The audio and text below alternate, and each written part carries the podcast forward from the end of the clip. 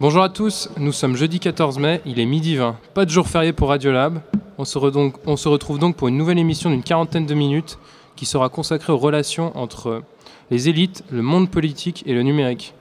Pour répondre à mes questions et surtout débattre de ce sujet, j'ai le plaisir d'accueillir deux invités de marque, des vrais routards des autoroutes de l'information, qui pourront enrichir notre discussion dans leur expérience dans ce domaine. Face à moi, Erwan Kézar, cofondateur de Simplon, une entreprise de l'économie sociale et solidaire qui permet notamment à des jeunes qui ont décroché du système scolaire de suivre une formation en code informatique. Vous avez ouvert votre première fabrique à Montreuil et vous développez des écoles dans d'autres villes, comme ici à Lyon ou même en milieu rural. Bonjour Erwan. Bonjour. À ma gauche, Tariq Krim, on ne le présente plus, c'est un vétéran du net en France. Vous avez fondé NetVibes et Jolly Cloud. Vous avez notamment été nommé vice-président du Conseil national du numérique avez remis l'année dernière un rapport consacré à l'état de la filière numérique en France et aux développeurs français à Fleur Pellerin alors qu'elle était ministre de l'économie numérique. Vous avez aussi été distingué par le MIT Technology Review et le Forum de Davos. Bienvenue Tariq. Bonjour. Souvenez-vous, il y a bientôt 18 mois, Le Monde publiait un article intitulé Les élites débordées par le numérique, écrit par Laure Belot. Cet article allait mettre euh, le feu aux poudres numériques et faire couler beaucoup d'octets par la suite. Laure Belot a d'ailleurs prolongé sa réflexion dans un livre paru il y a quelques mois intitulé La déconnexion des élites. Dans son article, Laure Belot décrivait donc les élites françaises comme étant, je cite Vincent Glade, tombées du mauvais côté de la fracture numérique, surprise par un mouvement d'innovation qu'elle n'avait pas su prévoir. Les élites et les hommes politiques ne comprendraient donc pas ou ne souhaiteraient peut-être pas voir les changements sociaux induits par la montée en puissance de l'économie numérique. Les exemples de ce décalage sont nombreux. Un magistrat qui ne connaît pas Google, un ministre qui croit avoir, rencontré les dirigeants d'Internet, sans parler du monde des médias ou de l'enseignement où les exemples sont encore plus nombreux. Cependant, beaucoup d'observateurs ont très vite critiqué l'article et remis en cause le propos de l'auteur. En quelques mots, on peut regrouper ces critiques en deux parties. D'une part, on a reproché à Lorbelot son optimisme béat envers les nouvelles technologies, digne d'une néophyte qui enchaînerait les lieux communs. D'autre part, certains ont vu dans son article une sorte de programme implicite de reconquête du numérique par les élites euh, traditionnelles. Cependant, on peut s'accorder sur le fait que le numérique ne comble pas le fossé entre gouvernants et gouvernés. Je pense notamment à la lame de fond euh, politique qui voudrait qu'Internet, en raison de l'anonymat, soit une zone de non-droit. Donc, comme le rappelait ici même hier euh, Edoui Plenel, lors de sa conférence d'ouverture consacrée à la valeur de la démocratie, les élites politiques françaises ont toujours diabolisé Internet. Pour lui, c'est la culture intrinsèquement démocratique d'horizontalisation des relations politiques portée par Internet et les réseaux qui explique cette peur des élites. Cette crainte du n'importe qui, comme le dit Edoui Plenel, explique cette obsession des politiques pour la surveillance et le contrôle d'Internet. Cet état, cet état des lieux n'est malheureusement pas nouveau. Je pense notamment à une contre-histoire de l'Internet, un documentaire écrit il y a quelques années par Jean-Marc Manac qui retrace les références mobilisées habituellement par les politiques pour décrire Internet qui serait un repère de pirates, pédophiles, nazis et criminels. Et cette situation n'est bien sûr pas seulement française, comme nous l'ont montré les révélations des Noirs Snowden sur la surveillance globale mise en place par la NSA. D'ailleurs, le vote par l'Assemblée nationale il y a quelques jours du projet de loi sur le renseignement semble d'ailleurs renforcer ce constat. Dans le même temps, François Hollande a annoncé un plan majeur afin de financer le numérique à l'école, mais celui-ci n'a pas suscité l'enthousiasme. Euh, j'ai aussi envie de citer Nicolas Collin, haut fonctionnaire en disponibilité, blogueur et entrepreneur dans le numérique, qui lui semble faire le pont entre les deux mondes, qui dresse depuis plusieurs années le constat d'une élite économique française frileuse à l'égard de l'innovation et totalement incompétente sur les sujets numériques. Donc on pourra aussi renverser la perspective pour se demander si cette incompréhension entre les élites et le numérique n'est pas réciproque, ou, si c'est avant tout un problème de génération. Voici donc les thèmes que nous allons aborder durant les 40 prochaines minutes. Je suis sûr que vous mourrez d'impatience de débattre de ces sujets.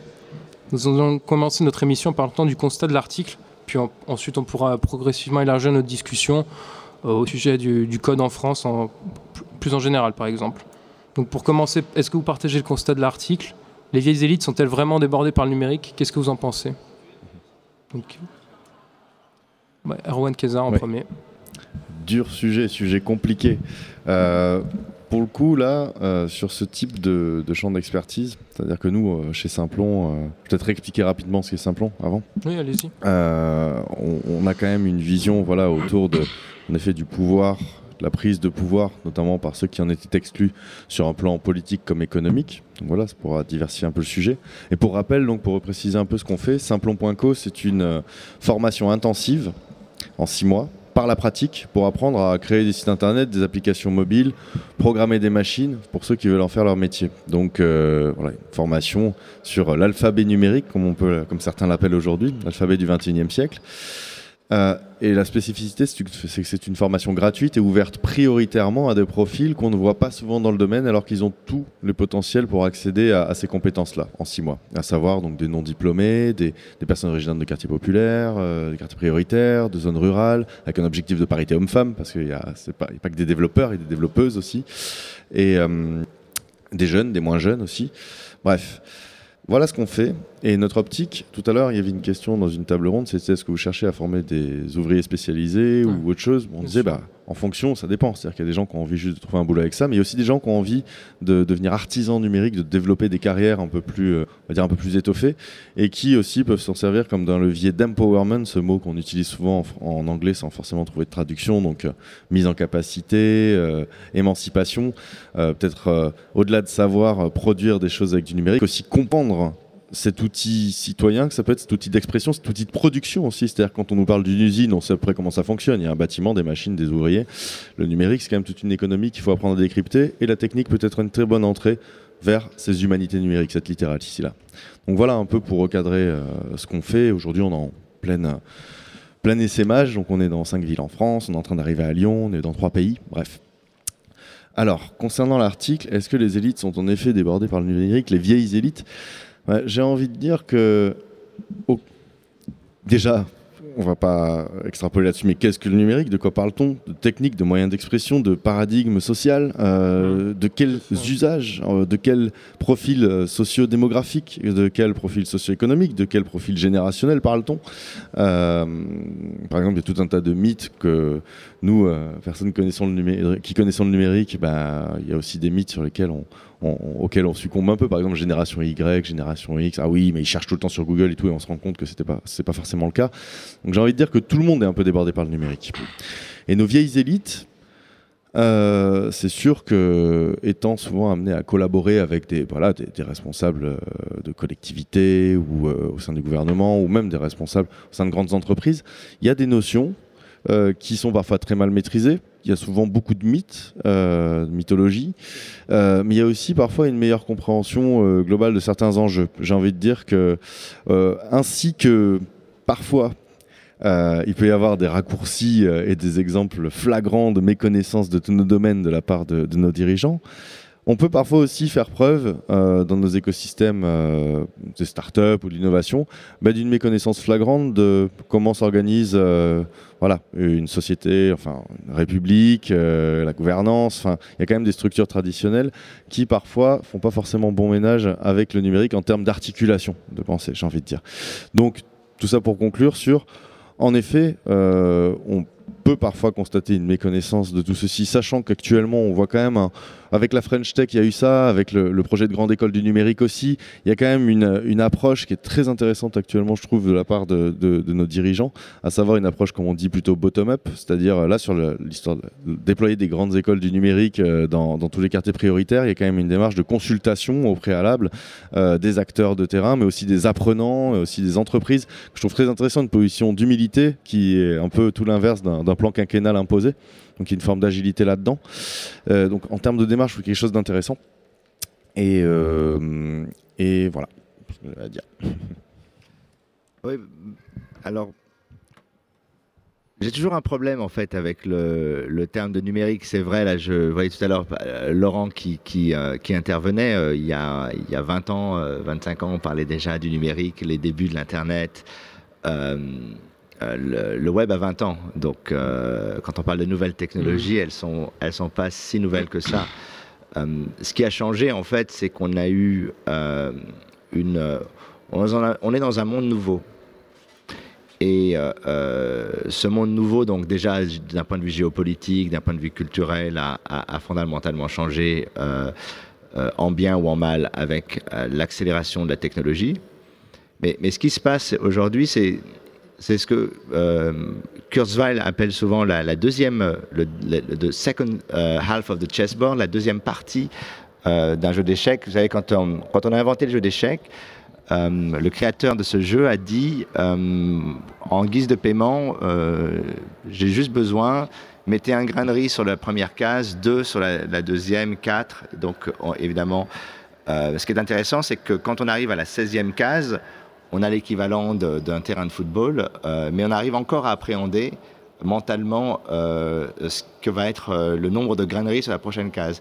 Mais quand on passe dans la deuxième, euh, deuxième partie du jeu d'échecs, donc à partir de 2 puissance 17, on n'est plus capable, ça s'accélère tellement vite. Et en fait, c'est une parabole de la technologie. C'est que la technologie a commencé de manière assez lente. Mm. il a fallu 50 ans pour inventer ce qu'allaient devenir les transistors. Ensuite, on a mm. accéléré avec les microprocesseurs. Les microprocesseurs sont devenus de plus en plus petits. On les a dispatchés partout, donc on va pouvoir câbler la planète avec l'Internet des objets. Et donc il y a une accélération. Et cette accélération, en fait, elle est déjà très difficile pour les gens qui sont euh, dans ce monde. Euh, on disait tout à l'heure, aujourd'hui, une, intelligence artificielle peut analyser tous les textes européens et trouver tous les, tous les problèmes. Euh, alors qu'une armée d'assistants parlementaires ne seront, incapables de les voir. Donc on arrive aujourd'hui à une, une, accélération de la technologie qui est telle que non seulement, évidemment, les, politiques ne, sont pas préparés, d'une certaine manière, personne n'est préparé, mais on est resté à, cette première étape qui est Internet, un outil de communication. D'une certaine manière, moi, je trouve qu'il joue plutôt bien avec les codes du numérique, ils savent utiliser Twitter. Avant, euh, on parlait toujours des, petites phrases. Ben maintenant, euh, la petite phrase, ce qui est bien, c'est que souvent, elle arrive à rentrer sur 140 caractères. Donc, euh, voilà, on la met sur Twitter et puis on est sûr d'avoir quelques minutes sur soi au, au journal de 20 heures. Mais le, le, vrai sujet, c'est celui de la, en fait, de la transition euh, numérique. Et là, effectivement, on a, on a, on a un problème, c'est que comme on, est, on vit dans un pays qui est déjà fondamentalement inégal, euh, la technologie permet de mesurer de manière extrêmement précise cette inégalité. Donc en a un vrai problème par rapport à ça. Et la deuxième chose, c'est que la technologie pourrait, ou pas, ça c'est un choix politique, euh, aider à rendre. Euh, quand on parle par exemple de l'économie collaborative, Airbnb, euh, tiens, j'ai plus besoin d'aller. Aujourd'hui, si on prenait ces, ces technologies de l'économie collaborative et qu'on les appliquait à l'État, on pourrait faire des économies colossales aujourd'hui. Hein.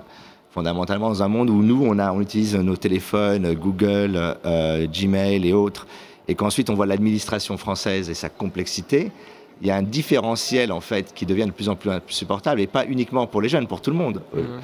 Donc on, se retrouve en fait dans un monde qui accélère tellement vite et euh, le fait d'avoir pris un mauvais départ euh, va, euh, va encore accélérer, je dirais, la, divergence entre, entre, ça. Et puis il y, a, il y a des défis. Il y a un, défi qui est important. Si on parle souvent du, du chômage qui est devenu le point central des politiques, il faut réduire le chômage. Mais avec l'automatisation, donc le fait que désormais euh, la plupart des boulots de col blanc, hein, on ne parle pas de col bleu, vont être euh, disruptés par la technologie et donc disparaître. très honnêtement, avec les MOOC, va se poser à un moment donné la question est-ce qu'on veut autant de profs? Euh, Là, évidemment, quand je ne pose pas de jugement de valeur, je, je donne juste les faits.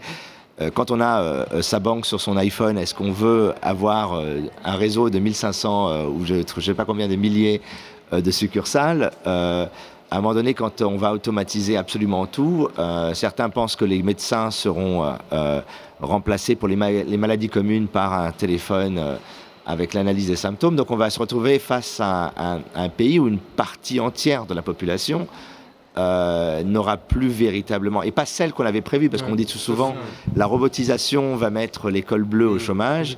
La réalité, c'est qu'aujourd'hui, l'automatisation, qui est différente, est en train de mettre l'école bleue au chômage. Et donc, qu'est-ce qui se passe dans un pays comme la France quand on a 20, 30% potentiellement de gens qui n'auront plus d'emploi ou qui ont des emplois qui seront directement affectés, puisque euh, euh, ce qu'on dit souvent l'intelligence artificielle et de, par rapport au ce qu'on appelle l'AI avec, avec les boulots, c'est qu'effectivement tous les travaux non routiniers euh, euh, vont être préservés, mais tout ce qui inclut une certaine routine ou un savoir-faire euh, encyclopédique va, va, disparaître. Et donc on a, on a également ce problème qui se pose aujourd'hui. Uber, Airbnb, ce ne sont que les prémices d'une révolution. Et donc, au-delà en fait de la compétence ou d'incompétence qui est un, un, un, vrai, un vrai problème, c'est que nous, dans le, dans notre univers, on parle souvent d'innovation, mais on parle aussi d'itération, du fait que les choses s'apprennent, on les teste, on regarde si ça marche, si ça marche on continue, si ça marche pas on change. Et dans le monde dans lequel on vit aujourd'hui, on ne teste rien, on n'essaye rien, on fait plus rien, on, reste dans des schémas idéologiques, on peut, on peut rien bouger. Et donc, euh, à un moment donné, effectivement, ça va, poser un problème, euh, un problème très sérieux. Et là, les politiques ont une responsabilité parce qu'ils sont au pouvoir. Ils arrivent à un moment où, malheureusement, ils n'ont pas l'expérience ou le savoir-faire pour gérer, on leur apprend peut-être pas ça à l'ENA, de gérer des, modèles euh, de, transformation massive pour lesquels il faut utiliser bah, tout ce qu'on apprend, nous, dans la, technologie, c'est-à-dire l'innovation ouverte, la collaboration, euh, l'itération, le test, la BT. tous ces outils doivent être appliqués à la politique et ils ne le sont pas aujourd'hui, ou très peu. C'est hyper intéressant ce point de l'automatisation car c'est vraiment central selon nous. Et typiquement pour rebondir sur le point euh, tout à l'heure que j'essayais d'exprimer sur le fait que voilà, on devait peut-être aussi tous faire preuve euh, d'humilité à notre échelle, parce qu'il y a aussi des, le numérique est partout, partout, software is eating the world, comme dit Marc Andreessen, mais il y a certaines certaines articulations qui, peuvent être euh, voilà, fondamentales pour penser le numérique, qui peuvent manquer, euh, aux professionnels de nos domaines. Typiquement, tu parlais de l'automatisation. Il y a une question vraiment fondamentale de laquelle je discutais avec des représentants d'une fédération d'employeurs de l'économie sociale et solidaire qui connaissent pas vraiment le numérique, mais qui passent leur temps à réfléchir des, des, structures et des systèmes de manière plus traditionnelle et qui, en gros, voyaient euh, la question de, de, nouveaux modèles comme Airbnb, consommation collaborative, et de, l'automatisation comme poser la question de la création de valeur lucrative ou non lucrative. Typiquement, bon, s'il y a des emplois qui disparaissent, il y a quand même des gens qui potentiellement peuvent avoir, euh, une force de travail à mettre au service, potentiellement, ou, d'une entreprise, ou, du collectif, ou de la société. Qu'est-ce qu'on en fait? Et je ah, c'est vrai que c'est un super angle pour aborder ça. Et pour le coup, quand je parle de ça, je sors un petit peu du sujet, mais quand même, euh, chez nos dirigeants qui, pour le coup, ont quand même euh, savoir-faire politique, euh, une culture de, la gestion d'une société, une façon de problématiser peut-être plus traditionnelle, il y a, euh, pour peu qu'on introduise les problématiques dont on parlait juste avant sous le bon angle, il y a quand même potentiellement une création de de réflexion qui peut être très intéressante. Et c'est ce qu'on essaie de faire chez Simplon. Parfois c'est de réunir des acteurs ultra traditionnels des acteurs plutôt voilà euh, représentants d'institutions d'élite mais aussi des associations de quartier des, représentants du privé grandes entreprises petites entreprises start-up afin de voir un peu ce que ça donne. Et on se rend compte que déjà la, conjonction des lexiques quand les gens se rendent compte que euh, ce que l'un va entendre par numérique euh, par start-up bah, l'autre ne va pas du tout entendre la même chose par mise à l'échelle par réplicabilité. Déjà la, convergence des lexiques parfois ça, ça, permet de d'articuler un petit peu, euh, de manière un petit peu plus collective et un petit peu plus globale, on va dire, certaines problématiques énormes comme celle-ci. Ah, c'est évident que ah, c'est évident parce que évidemment en ce moment on n'a qu'un mot en tête. Il faut faire des, créer des startups, il faut, mm. faut développer des startups. Mais en fait, fondamentalement, le, problème qu'on a en France, c'est la, question du projet. Euh, on disait tout à l'heure, euh, avant, avant cette émission, qu'on se retrouve en fait dans une situation inédite où l'élite euh, de ce pays, qui a été éduquée ici, euh, veut partir, non pas parce qu'elle n'a pas les compétences, mais parce que les rêves. Moi, je vois aujourd'hui euh, Elon Musk qui fait Elon, qui fait SpaceX. Tous les gamins qui sortent de super-héros, ils veulent partir monter des fusées. Ils savent qu'aujourd'hui, s'ils vont dans les structures existantes, ils vont monter les échelons et dans dix ans, éventuellement, ils travailleront sur. alors que là-bas, on leur dit voilà, donc on, crée des, on crée du rêve. Et euh, on crée du rêve qui est surtout inventé par une nouvelle génération qui a en plus les compétences. Moi, ce qui m'a toujours frappé ici, c'est de me rendre compte à quel point, en fait, euh, l'expertise existait. Quand, quand j'avais fait la mission euh, pour Fleur, je lui ai dit à un moment donné, il faut euh, on parle toujours de, quelques développeurs. Je vais vous donner une liste de 100 développeurs euh, qui ont inventé des briques essentielles. Aujourd'hui, si on peut regarder une vidéo sur Chrome, euh, c'est à cause de, quelqu'un qui a, d'un Français qui a développé ça, Android, enfin, hmm. et que et donc que le talent n'est pas n'est pas un problème. La, question, c'est à un moment donné quels sont les moyens que l'on met. Or, on a choisi, et ça c'est historique en France, de s'intéresser qu'aux grandes filières, que ce soit le nucléaire, que ce hmm. soit et on se rend compte aujourd'hui, je ne sais pas si vous, il suffit de lire Le Monde, que en fait cette expertise qu'on pense avoir, on l'a même plus. C'est-à-dire que euh, on nous parle toujours du TGV, euh, mais ça c'est des choses qui ont été faites sous Pompidou, même avant. Euh, aujourd'hui, les opérateurs ou les grands acteurs ne savent plus produire, ils n'achètent pas de start-up, mm. ils passent leur temps à copier en fait. Mais quand on copie une idée, on ne prend pas l'énergie. Ce qui est intéressant avec les entrepreneurs, euh, euh, je me rappelle quand mes, mes, copains de Flickr ont vendu à Flickr à Yahoo. euh, à un moment donné, ils ont amené l'esprit 2.0 euh, de, à l'époque à l'intérieur de Yahoo, qui était quand même une boîte récente, mais qui avait, qui était, qui avait 10 ans de plus. Et ils ont transformé, quand YouTube a été acheté par, euh, par Google, ça a complètement transformé la société qui a commencé à s'intéresser au contenu, alors qu'avant, pour elle, le contenu, c'était juste des, de la matière première. Euh, euh, et donc, toutes les grandes entreprises, que ce soit dans l'assurance, dans enfin tout le CAC 40, va être disrupté et à un moment donné, on va, va se poser la question même de leur disparition. Mm. Et finalement, quand on regarde la manière dont c'est géré, dont on voit la manière dont, dont la politique en France est gérée, d'une certaine manière, ce sont un peu les mêmes personnes, mêmes études, même parcours, même euh, position sociale. Euh, il y a une incapacité en fait à, faire confiance et à, construire. Euh, c'est qui, qui, est également un, vrai problème, c'est que à un moment donné, l'erreur fait partie du projet politique mm. et qu'il vaut mieux faire plein de petites erreurs que des énormes erreurs comme ce qu'on a fait pendant, pendant, pendant, pendant, pendant des années. Oui, donc on voit bien, euh, vous pointez en fait cet échec de politique euh, de champions nationaux. Et, euh, et aussi c'est l'échec de ces grandes entreprises aujourd'hui qui sont basées sur un management très vertical, presque militaire, où aujourd'hui les jeunes et puis les talents en général du numérique ne se reconnaissent plus. Donc, comment faire en fait pour surmonter cette société de défiance? Est-ce que vous avez des pistes? Est-ce que pour, il faudrait mettre en place des ateliers de code à l'ENA Très intéressant. Bah, Figurez-vous qu'il y a un an, euh, quasiment jour pour jour, on avait 20 étudiants d'HEC chez Simplon qui étaient formés pendant deux jours sur euh, une initiation au code, à l'agilité et tout ça par cinq euh, apprenants de Villeneuve-la-Garenne, du quartier sensible de la Caravelle, dans le 92, qui pour certains d'entre eux n'avaient pas le brevet des collèges. Donc est-ce que c'est une réponse? Ça c'était un prototype, a priori on, va tendre à, répliquer ce genre d'initiative. Et enfin, le discours qu'on tient, on, est de plus en plus en train de se rendre compte qu'on au-delà de considérer le numérique, notamment son aspect technique, mais il y a aussi d'autres compétences qui sont intéressantes, notamment pour des marchés desservis comme des TPE-PME, mais on y viendra mhm. peut-être après. Le numérique, au-delà d'être potentiellement, c'est notre vision du truc, un levier d'inclusion. Ça peut aussi être un levier de cohésion sociale, j'ai envie de dire cohésion socio-économique. Je m'explique. C'est bien quand des HEC viennent se faire former par des Simploniennes et des Simploniens, mais c'est aussi bien quand il y a le comité exécutif euh, d'Orange France, par exemple, qui est venu se faire former pendant une demi-journée sur ces méthodes, ces nouvelles technologies, sur les objets connectés, sur l'agilité, sur les technologies disruptives, sur les grandes tendances euh, des technologies actuellement, euh, et donc formé par les meilleurs de nos anciens apprenants. Là où on se dit qu'il y a de la valeur là-dedans, c'est que nos, nos anciens apprenants, qui étaient donc pour le coup dans un cadre très professionnel. C'était pas euh, le petit projet de fin d'année, euh, voilà, par le BDE ou non. C'était euh, voilà, c'était une prestation, tout le monde était payé et tout. c'est que les personnes qui étaient les formateurs étaient pour le coup des personnes qui font partie de cette génération un peu plus digital native qui étaient tout frais, biberonnés bah, aux méthodes agiles, aux méthodes d'innovation sur cycle court et tout ça.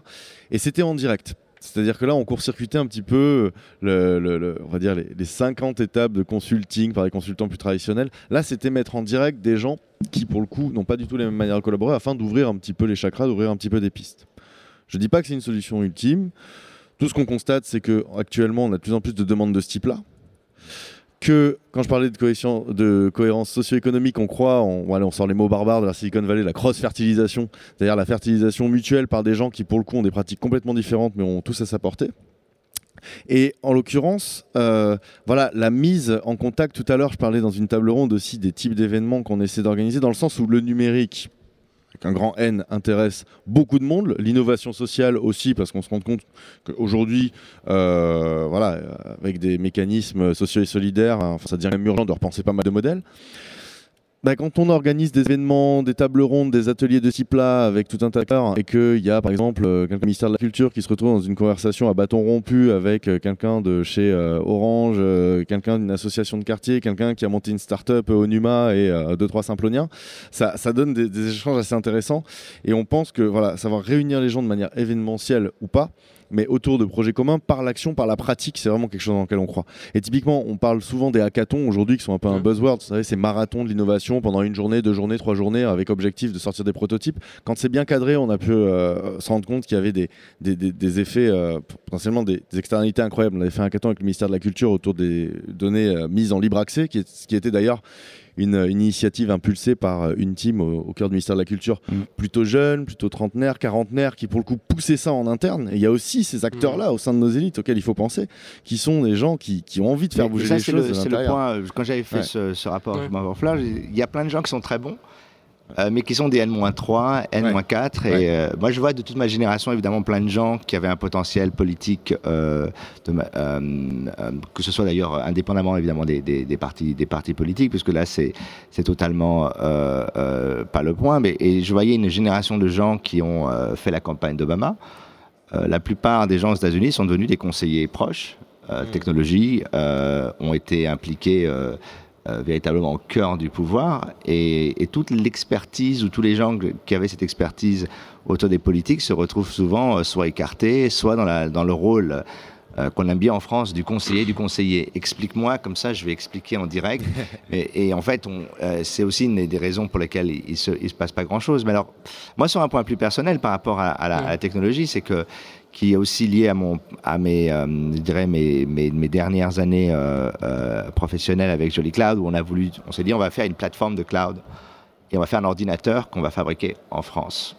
on le fait parce qu'aujourd'hui, on est rentré dans une dynamique où, vous savez, avec les années 90, les, les ou même à l'époque Juppé, hein, qui s'appelle de Thomson, ça vaut rien, ça vaut un euro, on a décidé de détruire l'industrie du mobile l'industrie de la télévision, qui étaient deux secteurs sur lesquels on avait euh, des avantages. On n'avait pas forcément euh, les systèmes d'exploitation et le design d'Apple, mais on avait accès à ces marchés. Et à un moment donné, on a décidé de s'exclure pour devenir un pays, j'allais me dire même un continent de consommateurs. C'est-à-dire mm. qu'aujourd'hui, on ne fabrique plus rien, mm. on consomme.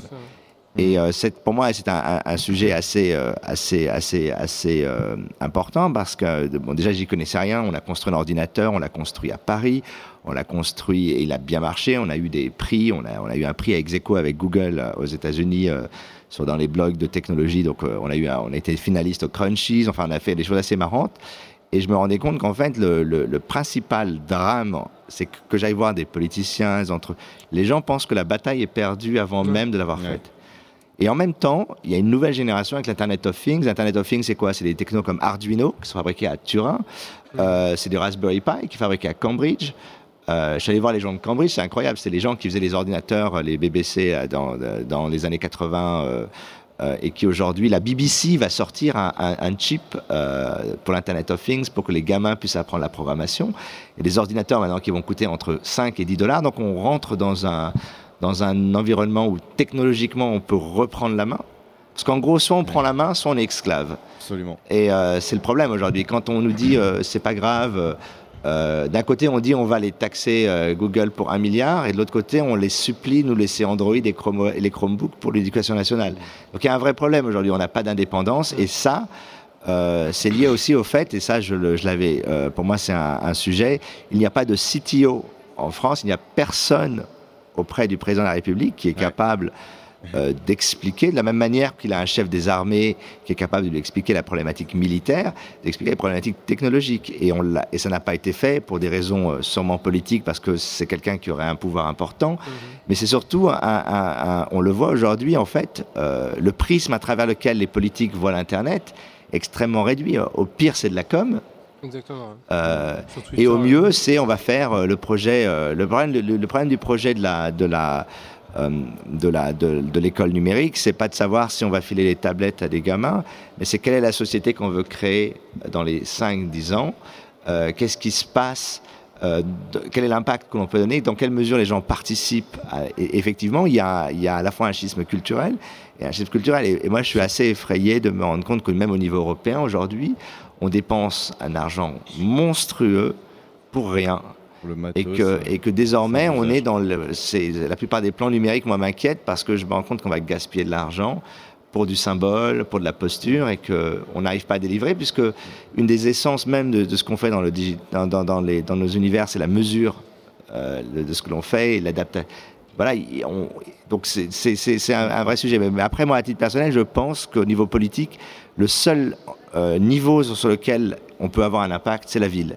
C'est-à-dire que désormais, je pense que la ville est le seul endroit où un, maire, s'il gère bien, mm. a un impact direct sur la vie des gens. Je pense qu'au-dessus, régions et États, et même, je parle même pas de l'Europe, c'est terminé. C'est-à-dire qu'on a, on a malheureusement plus les, les, les outils et, la capacité d'appréhender ou, de, ou, de, ou, de, ou de, de, faire, de faire. Et juste pour préciser très rapidement le propos par rapport euh, au numérique à l'école, euh, ce dont je parlais tout à l'heure, c'était bien la grande école du numérique dans les quartiers prioritaires, ce qui est une démarche très différente en effet du numérique à l'école où, euh, bah oui, j'ai bon espoir qu'on ne retrouve pas sur les programmes habituels de bah, on va mettre des tablettes partout et ça va se faire tout seul. En effet, dans la grande école du numérique, pour le coup, en termes de, manière de, constituer bah, le dossier, de consulter les acteurs, pour le coup, le côté un peu bottom-up le côté très territorialisé. En effet, là-dessus, c'est clair que faire des plans quinquennaux à l'échelle d'un pays ou d'une région, ça peut faire un petit peu peur.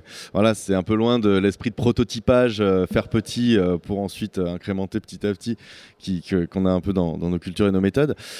pour le coup, le projet Grande École numérique, là, de ce qu'on en a vu à ce jour, sachant que on en est euh, au moment de la constitution et des, euh, parties prenantes et de la, constitution, de, la consultation, pardon, il y a vraiment une méthode qui, pour le coup, euh, s'apparente à, j'ai envie de dire, du lean startup que je trouve assez intéressante avec, voilà, en plus des, points de vue de diversité d'acteurs.